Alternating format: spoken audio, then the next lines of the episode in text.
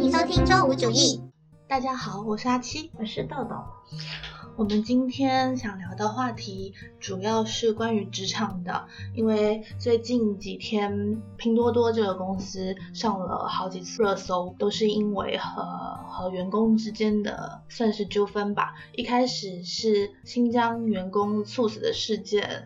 然后到他们长沙的员工自杀，然后又到这几天他们在上海本部的员工因为在麦麦上面发表了一些个人的言论而被裁员，然后那个员工发了一段视频在网上，我今天下午看的时候转发已经有八九万了，点赞已经两百多万了，我就是其中一位点赞的人员，默默的献上我的支持。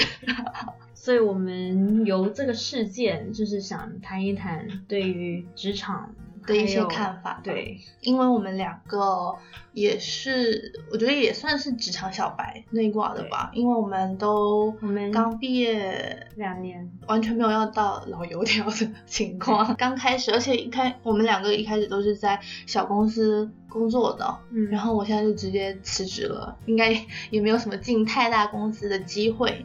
但是因为我们之前虽然是小公司，但其实公关行业加班也还蛮严重的吧，所以我们也想就此次拼多多的事件谈论一下我们关于加班啊，还有工作这一些事情的看法。那我们。避无可避，我们就从加班这件事情开始说吧。加班现在已经常态到一个没有人会去 expect 一份工作不加班了。对你，你记不记得我们刚开始？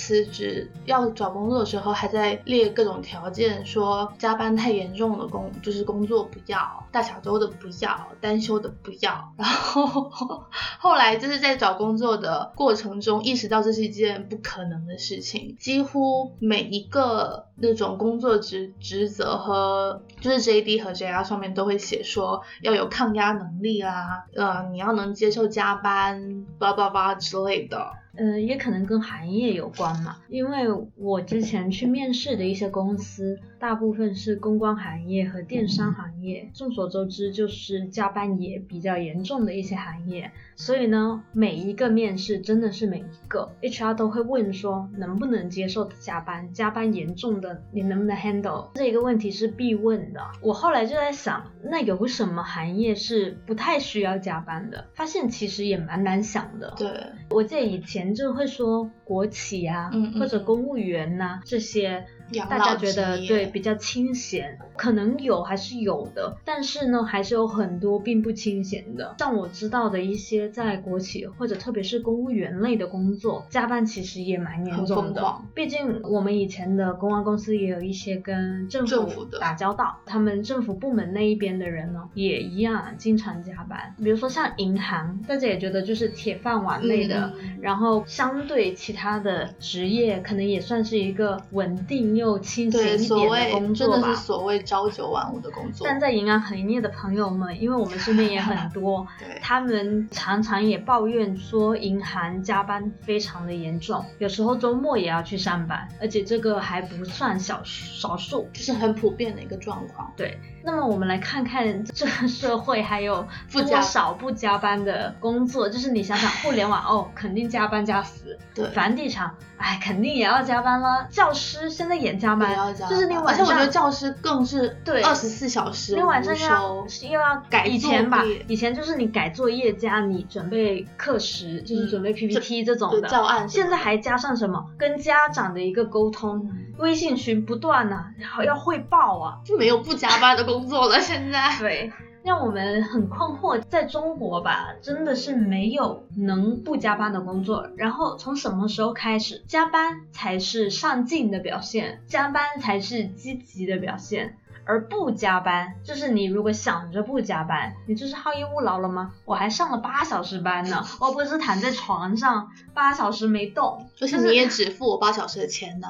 对，还有一个问题就是加班补贴的问题。我知道像他们说快手跟字节跳动，他们现在是加班会付加班费，按小时补贴的那种吗？具体我不知道，可能要 问问内部的员工。就是我不知道他是付双倍呢，还是因为加班其实是要付双倍嘛？就是他有没有付到双倍，还是他是怎么个付法？我知道有一些公司虽然说加班会补贴，但是我看到那些人说也很艰险，就是很狡诈，他们是。只算基本工资的补贴，嗯，反正就是钱还是很少的意思，来去说哦，我给你加班钱，然后最最大部分的公司呢，加班都是不给钱的，顶多就是调休，然后调休有个问题就是很多人连调休的时间都没有。以项目来看的话，他忙完一个项目，接下去马上又有项目，他根本就没有调休上一个项目加班的时间，对，这样子一整年就过去了。问题是你一直没有时间调休，而且他们会给。调休设 deadline 的嘛，嗯，他们是你这年前不用完你调休的那个时间，下一年会没掉的。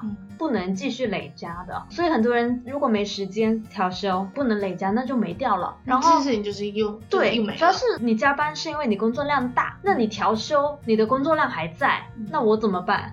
我人去了休息，然后我的工作量还在那，我到时候还得补回来。你又不是给我少点工作，这些问题很无解。所以调休其实很多打工人都并不喜欢，就他宁愿要钱，但是很多公司呢又不给钱，肯定是不肯给钱的。然后最最没办法又令人讨厌的就是那一些无偿加班的人，他加班，但他没有钱，也没有调休的时间，这种也在很多公司也存在。对于很多没有太大选择余地的人，嗯，他必须接受，不然他就要面临着别人会接受，而他要被裁掉 的命运。我觉得现在加班在中国如此的普遍，是令你觉得，如果你不能接受加班，你就不知道怎么找工作，怎么去。survive，像我是比较幸运的，比较不担心生活这一块，所以我有种可以去选择我不加班，不要你这个工作，我还活得下去。但是同时有非常多的人他没有选择，他必须去赚这个钱。有时候我就会觉得好悲哀哟。因为资本家这个压榨吧，你知道马云说九九六是福报。福报是对谁的福报啊？还不是对你们这些资本家的福报？我们打工人九九六哪里有福报啊？你知道现在自从拼多多那位年轻的员工猝死了之后，大家开始在评论里面说，你加班加上加班能挣来的钱够不够你进 ICU 一天几万块的费用啊？现在这么辛苦，如果真的是九九六，你挣来的钱如果把身体搞垮了，你连 ICU 的费用也付不起，这个度在哪里？到底如果是让你的身体状况会有受到伤害之类的？你的个人生活也受到伤害的话，那这个钱要怎么办？资本家吸打工人的血啊！我觉得单靠我们没有办法去反抗。你一个人的力量，对，所以其实你不能单靠资本家自己良心突然发现，然后说大家别那么辛苦了吧，少挣点钱也行。然后也不能靠一些打工人在那边喊说不要加班了吧，就没有人理你。所以我觉得那个就是国外的工会的作用。你说国外的资本人家就不想吸血了吗？他不想奴隶那些人吗？给我做啊，给我挣钱呢？他们良心就特别好吗？不是啊，因为他们有监管的机构，他们不敢这么做。他们要是让他们加班，他们就一定得付钱。他们又不想付双倍的工钱，怎么办？不加班呗。不是他们良心特别好，他们只是都是资本家想赚钱，需要这么一个机构的存在，去实际上做到这个作用。另外一个就是打工人，大家能不能联合一起？对看，哎，但我觉得这个也涉及最近很流行的一个说法，大家都在说内卷，在国内真的蛮难的。因为我前好像也是今天吧，也是拼多多这件事情，我看到评论里面有在讲说，如果你给我五万块钱，我也愿意去加班。嗯，但其实问题不是说只要给你五万块钱。就可以去加班。问题是也有很多人，他一万块，他也愿意加这个班。这个问题，我每次看到这种，我都不知道该怎么办，因为你没有办法实际的去解决这些人生存问题。他真的就是有那么大量的人，他连生存下去都是一个问题，他势必就是会造成所谓内卷的这个现象。我刚刚跟你说的那篇文章，它里面就是有讲到说，为什么打工人不能联合去对抗，就是没有人喜欢九九六。没有人喜欢加班不给钱。但是为什么大家不能联合去对抗？所有人当中，他整个社会的阶层，他的雇佣关系其实都不一样，你能拿到的工资待遇，然后你的人员架构都不一样嘛，所以大家不能在同一个维度上面共情。因为现在打工人其实从体力劳动的工人，对，无论你是外卖小哥还是你白领，都是大家都是打工人，对，还是再到再上一点阶级，可能什么经理什么之类的职位，大家可以统称为打工人，但是大家整个生存的状况跟可能社会的阶级。都有比较明显的差别，所以互相之间其实并不能共情跟团结，就无法互相理解。对，我们还是。说回我们自己本身加班这件事情，对于我们两个来说都造成了什么样的困扰和伤害？我个人其实是非常不喜欢加班，因为我觉得一般的工作啊，现在都是工作八个小时，只要你的效率不低，嗯，你八个小时的工作量其实是非常大的，而且你一个人二十四小时，你睡要睡八个小时，你再工作八个小时，那你就只剩下八个小时，然后你的八个小时里面包括你通勤的时间、吃饭的。时间洗澡的时间，嗯，还有睡前一点休息的时间，嗯，其实你就算准时下班，每天的，其实你也没有太多的空闲时间。加上现代人在城市生活，通勤时间其实占了非常大一部分。所以我是觉得大于八小时的工作量，要不然是效率低造成的，不一定是个人的效率低，可能是整个公司的效率低。不是经常有那些领导开无意义的会，会占掉大量的时间。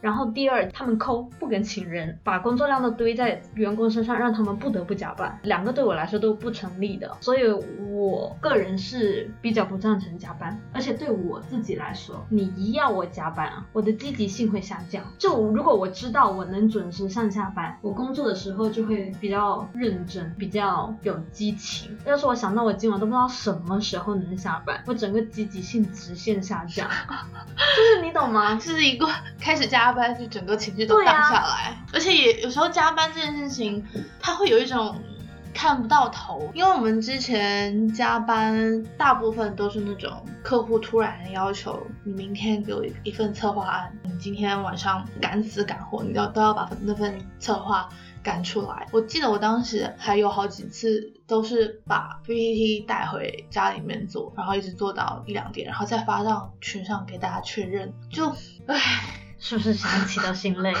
对我觉得长期它真的非常损耗作为一个人的能动性，就是会在这当中消磨。我觉得有些人他干脆就是选择麻木，也不是说选择麻木，被迫麻木。我觉得我们像我们那种还好，他起码中间就是项目和项目中间之之间还有一点点间隔。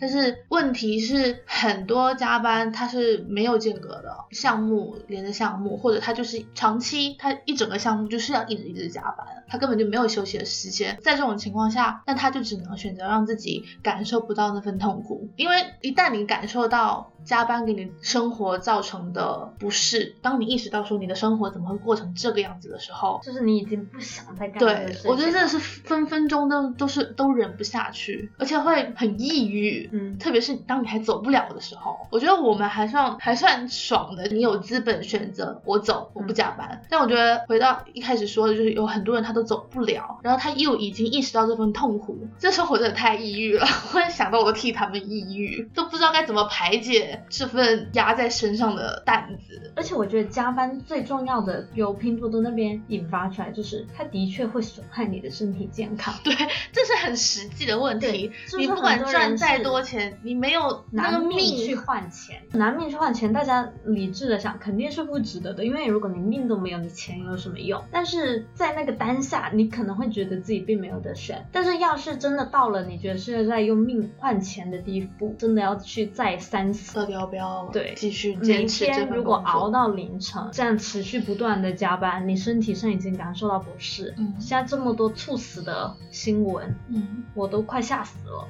我 我也是，都是年轻人哎。什么九八年的，这就是已经到我们这个年纪了。岁的，对，这么多猝死的新闻。说到这个，我突然想到一个问题，觉得很多人他都选择待在一线城市。我之前其实有想过这件事情，就是一线城市和二线城市之间，其实因为其实厦门也算是二线城市嘛，它的工资水平在我看来也蛮高的。我身边的同龄人普遍工资都能有个六千到八千吧，刚毕业的时候。然后你想在厦门的生活成本又很低，他们租那种一室的公寓才一千多块钱一个月，吃的东西根本花不了多少钱。我有时候在想，为什么大家那么多人都死命的要往一线城市钻？其实我觉得厦门其实也不算是，它虽然不是一算一线城市，但它其实不是小城市，它是一个发展比较好的城市。虽然没有到一线城市的那么的有名跟那么多人去，但是很多人其实也满足。但是很多跑去一二线城市的也是那种真的从乡下来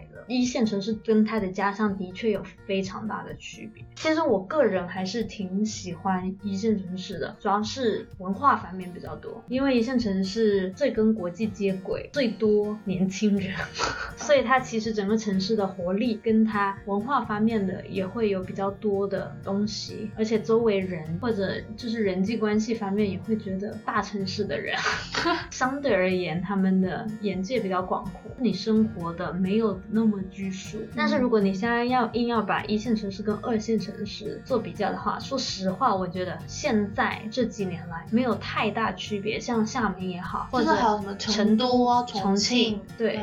杭州，就是你能想到的这些城市，其实大家也不会觉得它跟北上广深有太大的区别。因为我为什么会想到这件事情呢？是因为我朋友他认识的一个人是在，好像也是他们公司的吧，在深圳。上班的，然后也已经 kind of 打拼了几年，在深圳有付上了首付有一套房子，但是忘记是因为什么原因了，他决定把那个房子卖掉，在成都另外买了一套比较大一点的房子，然后他们整个已经搬去成都生活了，在成都工作，过得蛮开心的。他应该是成都那套房子是全款付的，就相比起你在深圳首付的，对，勉强付个首付，而且还很远，距离你上班的地方，通勤时间很。很长，在深圳整个竞争压力很大嘛，他就觉得在成都的生活就爽很多。我有时候也会在想说，我们经常在说一线城市文化活动很多什么的，但我有时候也会想说，我是不是真的需要那么多实际的文化活动？我觉得现在如果你真的说一线跟二线比，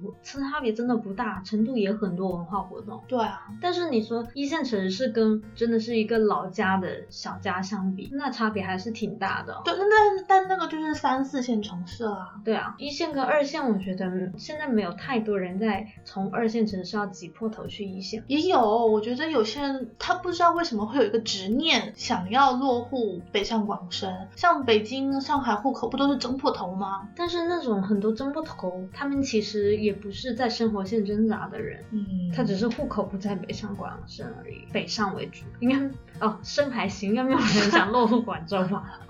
你怎么知道没有人想落户广州？有周围的人，就是如果能去北上深的人就不会选广州。为什么我们这么瞧不起广州？你在广州生活了这几年，你没觉得吗？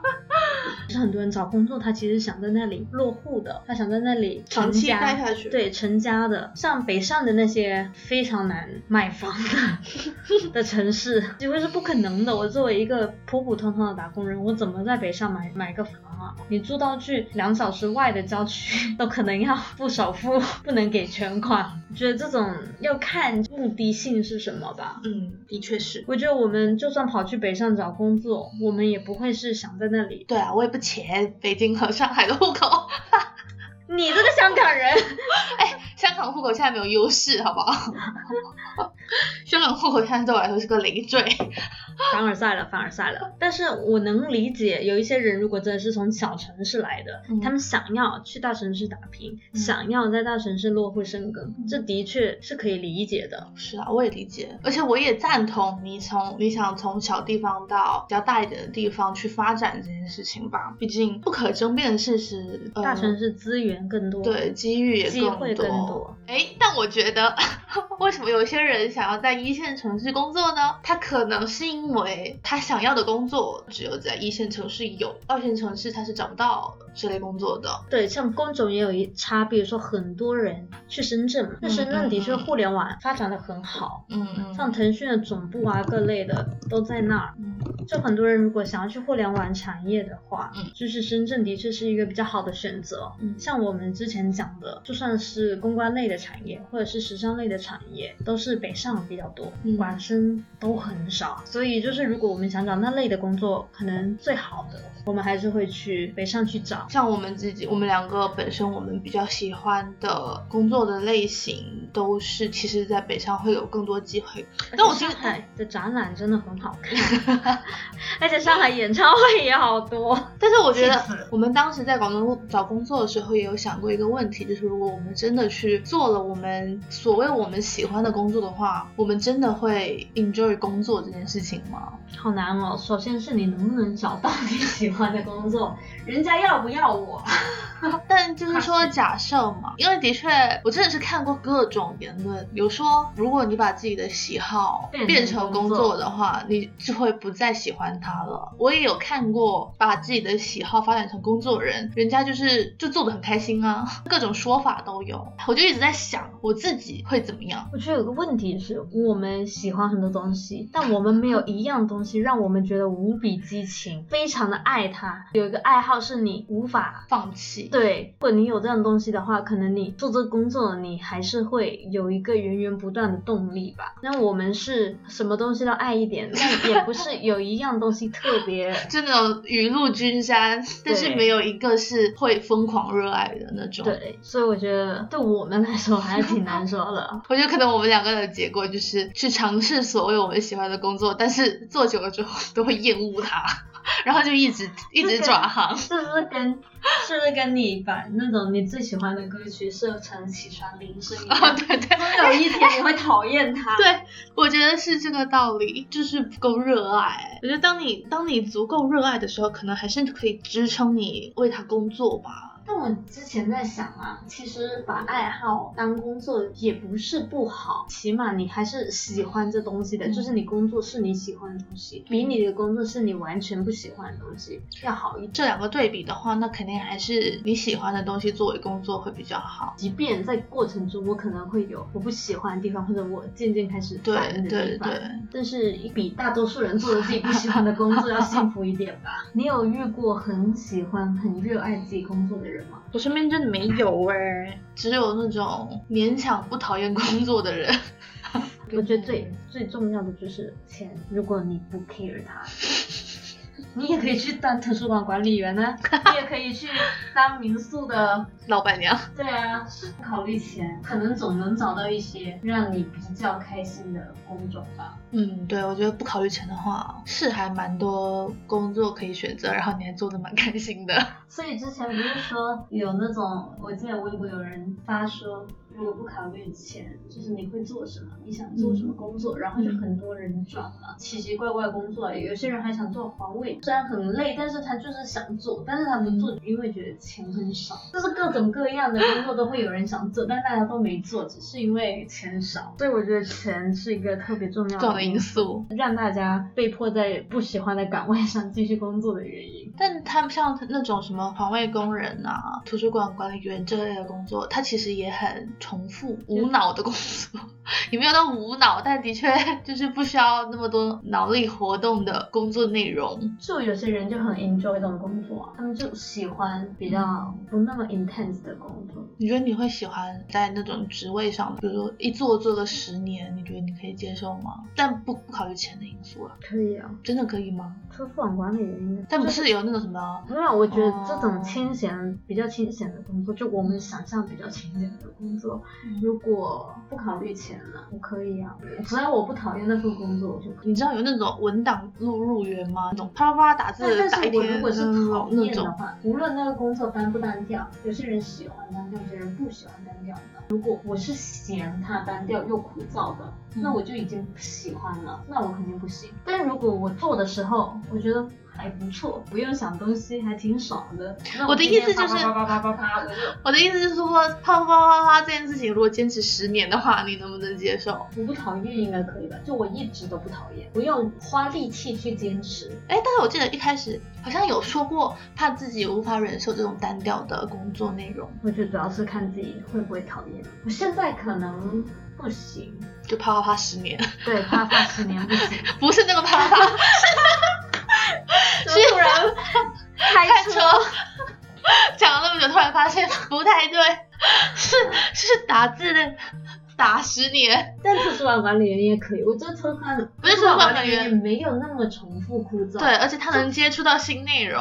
对，但我觉得他其其实还是需要一点 skill 的，我觉得。嗯。就他不是说谁都能做。对啊，人家图书馆管理员的招聘要求有要求你本科毕业于图书馆管理学的好吗？就不是图书馆管理学是什么？就是有这个专业，有这个专业的。那那读这个专业的人是铁定打算去当图书馆管理员的，就奔着这个去。应该是你输了，你应该在高中就想好这个专业，以后就专门应聘图书馆管理员作为终身职业梦想。啊，但这就是另外一个话题，真的是高中都没有在职业规划这件事情，哎，有可能也会变了，说不定你高中的时候以为自己很想当新闻主播，然后你现在只想当图书馆管理员，被工作摧残。反正图书馆管理员这种工作，我觉得他本身他的工作内容还是会接触到很多外部的东西，但是那种打字员啊，什么什么贴。发票那种，他每天负责处理员工报销的事情，真的很主要是这种很枯燥重复，重复不要紧，但是其实我觉得行政类的工作有一些。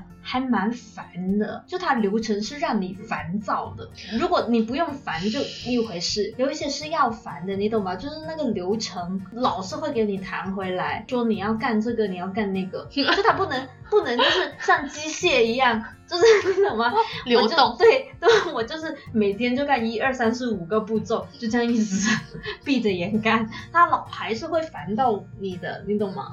那我觉得就是应该是那种，你就应该是已经大公司会有这个问题了，比如说会计呈上去，但是他某没有有某几份文件不合标又被打回来这种之类的。但是像那种比较中型一点的公司，它可能都是人工处理的，就比如说他要去报销，他就是贴发票、写填那个表报给财务什么这种之类的。那我觉得现实生活中这个问题就是因为这种工作可替代性太高，所以他的工资都很低，就是谁都可以干。因为我有，我之前就有在想过这个问题，就是啊，你想找行政类对，就是因为已经啊被折磨，被折磨到一个程度之后，我就想说，我要去做这种，我不想要再动脑了，就是任何策划类，我也是，任何想要折腾我的事情都不要来搞我。脑爆脑爆了之后，我已经开始有一种觉得好想干体力活了，就是就是不想看脑力活，让我让我去扫大楼。白领好苦哦，就是比如说有一个工人一直在我们那一层扫地、倒垃圾，然后想说他好爽。已经到这种程度，我觉得脑爆真的是一件非常消耗人的事情。我觉得我脑子里面已经，每当我脑子里面出来，对，没有更多东西可以产出的时候，哎呀，我就真的很想做行政类工作。哇，无脑打字好轻松哦。但我就是有这种想法的时候，我又我又马上会想，你如果真的做了这种工作，你会开心吗？对啊，不知道哎。我觉得要看人，有些人是真的会开心。你知道像我们现在公司的前台，我跟他们不熟啊，没有没有没有聊过天。都是订会议室的时候才会跟他们接触，但是他们每天都打扮的花枝招展的，他们也穿的很时尚，帮别人订会议室，嗯，然后接待一下来面试的人，然后六点六点就下班，哇，还能准时下班，准时啊！你五点五十打过去，人都不接你电话了，听起来工作内容蛮爽的耶，还挺爽的。然后平时没有人来坐在那里的时候就聊天，但我觉得多少？好像一般公司的前台都是三千到五千吧，四千为主。真的有点少。但是我觉得他们应该家里有矿吧？那可能是，哎，我觉得这种工作就很适合那种，比如说你在广州，就家里面有房，你根本就不需要担心这些，就三千块，三千块赚来纯粹零花。或者你真的只是想打发生活，比如说我是个贵妇。会啊，对啊，比如说你有一个老有钱的老公，有钱老婆也行，反正就是。有人 support 你的生活，其实你可以不用工作，但是你就是想你能打发时间。我妈就很想我过上这样的生活啊，有个人养我，我就找一份不用担心钱的休闲的工作。那是我妈的梦想，其实也是我的梦想。哎，说到哎，说到前台，我会想到，因为之前我在香港短短的实习过一个月嘛，然后当时我们那个公司也也是有前台的，那两位前台的小姐姐也是天天哇打扮的呀，是不是？对，因为前台这么闲，你有工，你有心情打扮啊。通常我们的这些辛勤的员工们，他们都素脸朝天，大家都，而且我感觉，我感觉公司对前台应该应该有一定长相上面的要求，而且没有，他们应该也要求他们化淡妆之类的，就是门面的要求。对，然后因为这不是我的重点，我是想说，就前台小姐姐特别知道公司的八卦，就是同事之间这个这个同事和这个同事关系怎么怎么样还是什么的，因为当时和另外一个部门的。同事在聊天的时候，他们就是在说前台的八卦，好像是有哪个男同事跟跟前台的某一位小姐姐。有稍微擦出一点点火花什么的，我就觉得，嗯，前台应该是个蛮适合讲八卦的地方吧。而且你想，那两个小姐姐天天坐在那里就在那里聊天，能聊些什么？天天面对这一群同事，只能聊八卦。那那前台是一个招桃花的职位吗？我觉得你想招的话，应该招得到。哎，你想，你作为前台，你你各个部门的同事你都要接触，保不准跟哪个男同事或者女同事就擦出火花呢？不要让我妈听到这段话，可能会找我。转去当前台。你们现在，你现在在那个公司有什么同事关系的问题吗？没有啊。第一，我进这公司不久，我不是我不太知道有没有过往的一些同事关系上面的事情。但是我我我的确有看过一些别的公司，一些大公司啊，部门与部门之间啊，项目组与项目组之间啊，各种的，有各种勾心斗角的宫斗场面。非常的可怕，然后呢，鉴于我们俩之前那是小公司嘛，完全没有这种情况，也不用考虑这情况。嗯，我中途不是去了一个月那个公司嘛，一个一个大的公司，然后一个月就走了嘛。当时我一个一个月在那呢，我对我自己来说是没有太多的同事关系的，因为我这个人就是淡如菊，然后跟同事的沟通不多，而且那个广告公司就非常的忙，大家也经常要出差什么的。但是呢，我去那个公司的时候。我百度搜了一下，他就看到很多人说 各种的勾心斗角啊，但但主要是呃，因为那个公司项目组很多嘛，然后项目组跟项目组之间的沟通其实不太多，就你也不知道别的项目的是什么人，嗯，所以呃，我不知道我当时所在的那个组有没有什么故事，因为我待的时间实在太短了，但是我的确有搜了一下资料，被吓到。想说我怎么办？如果进到这种宫斗场合的话，我肯定死的很惨。对，因为我之前。我们之前还在那个小公司的时候，我朋友也有在跟我讲说，他在大公司要 handle 这些同事和部门之间的关系有多么的难受。就是他当时跟我讲说，他们公司部门主管和部门主管之间不和，波及到他们这些小鱼小虾，而且严重到领导半夜打电话问他有没有说过谁谁谁的坏话，也不是坏话什么，就是问他有没有说过什么什么事情之类的吧。隔天部门之间当面对。质说我有没有说过你什么什么，然后你有没有说过我什么什么这种事情？最后的结果是有一个员工离职了，因为这件事情。他的意思就是在讲，在说我在小公司不懂，什么什么大公司有多么多么的艰难？然后在想说，你现在也也算是进了一家还挺大的公司，可能之后也会要 deal with 这种嗯事情。我们的部门十来个人，非常的和谐，非常的和谐，主要是因为嗯，我们主管是一个非常 nice。的人就是我们的部门主管，同事呢也挺 peace 的对，不是那种很 ambitious、很很有棱角的人，嗯，对，所以呢，我感觉我们自己的部门不会有太多的那种勾心斗角类的东西，就不知道别的部门。会不会？但是对我来说还挺好的，因为我我我肯定死得很惨。要是勾心斗角角的话，我又不是那种很尖锐的人，很没有战斗力。但我觉得你是那种，你应该也不会到说我特别特别瞎了眼说一些不太不太适合的话。但是我会尽量的置身事外的那种人，就是我不想被。被拉进去任何这种关系。但是我是无论如何应该也走不到得益方，就是受益的那个人。对 我可能会尽量的站在漩涡外，但是我不会赢。有时候在刷微博的时候，经常看到那种别人在讲什么如何在职场生存什么的，大家大家都在讲杜拉拉升职记，不是说职场必看？哎，我还没去看过，哎，没有看过，我没有看，我看过电影，就是电影啊，它不是只有电影吗？书啊，书改的。书我没有看过，我只看过电影。反正就意思就是说，你要谨言慎行什么的，不要老是爱讲别人八卦。我不太，我我在公司几乎不讲别人八卦，因为通常这种东西说你不要跟别人说，永远就是 会传遍的那一种。我从小就学会了这个道理。那以上就是我们进入职场开始工作两年的一些想法，想对小感想、小心得，怎么这么没有默契啊？像怎样？因为之后我旁边这位同志他继续在大公司里面工作，可能之后会带给我们更多的想法和思考。那我身边社会呢？之后如果发了财呢，也可以给大家带来一些 做老板的心得，好吧？拭目以待，拭目以待。好，那今天就先这个样子。打工人，打工魂，拜拜。打工都是人上人，拜拜，拜拜，拜拜，拜拜。